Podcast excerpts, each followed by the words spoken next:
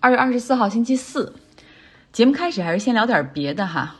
我们总是说亚洲人像印度人就很团结，硅谷里面他们拉帮结伙，这是带引号的哈。说好听的实际上是相互提携、共享资源。日本人、韩国人也是一起哈，他们也总是聚在一块儿做生意，然后互相帮助。呃，也可能是因为人不多的缘故，他们见面总会格外的亲近。像 Berkeley 还有日本人的联谊会等等，他们会有自己的那种报纸和杂志，然后上面会有这种联谊会的信息。美国的华人世界呢，真的是比我们想象中的还要不团结哈。我指的是那些说中文的、说普通话的，大概都是在国内接受过 K 十二以上教育，很多人是在国内读了大学，后来才出来的。然后你能想象到，他们大概都是那种硕士以上的学历，标准的中产，过着很不错的生活。然后现在大多数是绿卡或者已经入籍，但是这个群体是四分五裂的。首先会分为啊，Trump supporters 共和党的，还有民主党的支持者。这两个阵营的内部还会分裂成啊，喜欢国内的和极为厌恶、憎恨国内的。保守派那边我不知道哈，自由派这边我有一些聊得比较好的一些加州的华人群，然后之前呢，在美国的各种议题上，这些 progressive 的人，大家都基本上是保持同一个阵线，互相理解，互相支持。但是，只要一涉及到国内有关的事情，任何事情吵翻天，从奥运会上面的谷爱凌到社会新闻，八个孩子的母亲等等，就是吵到撕破脸，极其恶毒的语言，互相咒骂，然后相互拉黑，甚至举报。然后你看到昔日的战友变成了世仇，会觉得怎么会这样？然后会觉得有点伤心的感觉。难道就不懂那句 “agree with disagree” 吗？求同存异嘛，有点大局观，对吧？然后大家在一块儿也挺不容易的，且行且珍惜。上述的这一代的华人，他们自称为自己叫华一代，哈，就是自己，他们觉得自己身上背负了很多，哈，其中很重要的一点就是身份认同，究竟是美国人呢，还是中国人，对吧？然后他们也承认自己身份中的这种认认同存在扭曲，但是到了他们下一代，就华二代的时候，就完全没有了这种包袱和纠结。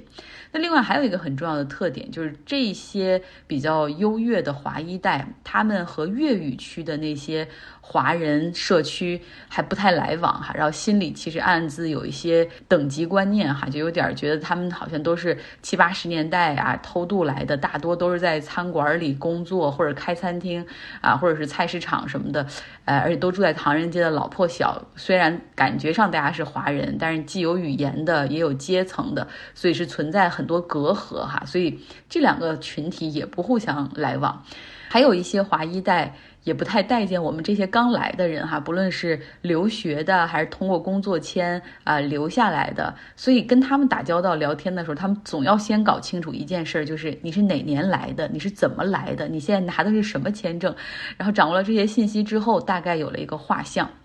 我有一天去一个朋友的 housewarming party，就买了房子，然后暖房派对。除了我之外，还有另外两个中国人哈，一个是清华的本硕，就是很优秀的人，然后在 Berkeley 读博士。然后另外一个呢是在美国读了本科，然后来到 Berkeley 读博士的。然后那清华的小伙就跟我聊天说说，你知道吗？美本有美本的世界，在美国读了本科的中国人又是另外一个圈子。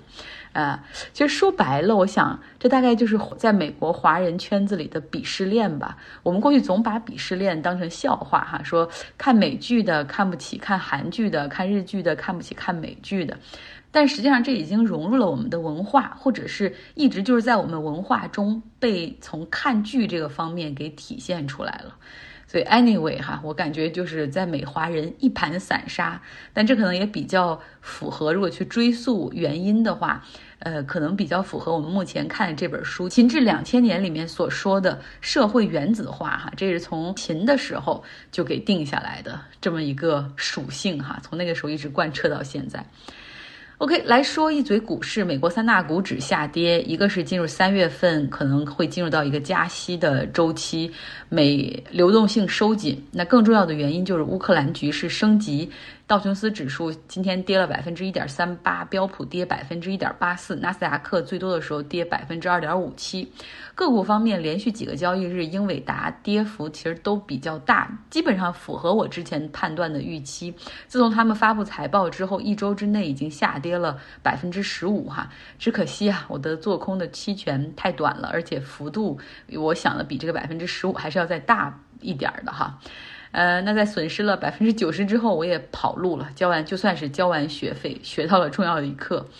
呃，今天个股方面，像苹果、微软、Facebook 都跌百分之三左右，特斯拉跌百分之八。那可能是因为看到俄罗斯存在全面入侵的可能性，此时此刻的电子盘还在猛烈的下跌，而亚太股市也在跌哈，你也有感受。那么来说一说俄罗斯的情况吧，在哪个平台上可以听到完整版？你是知道的哈。普京在莫斯科当地时间今天早上五点三十分，大早上发表了电视讲话，宣布启。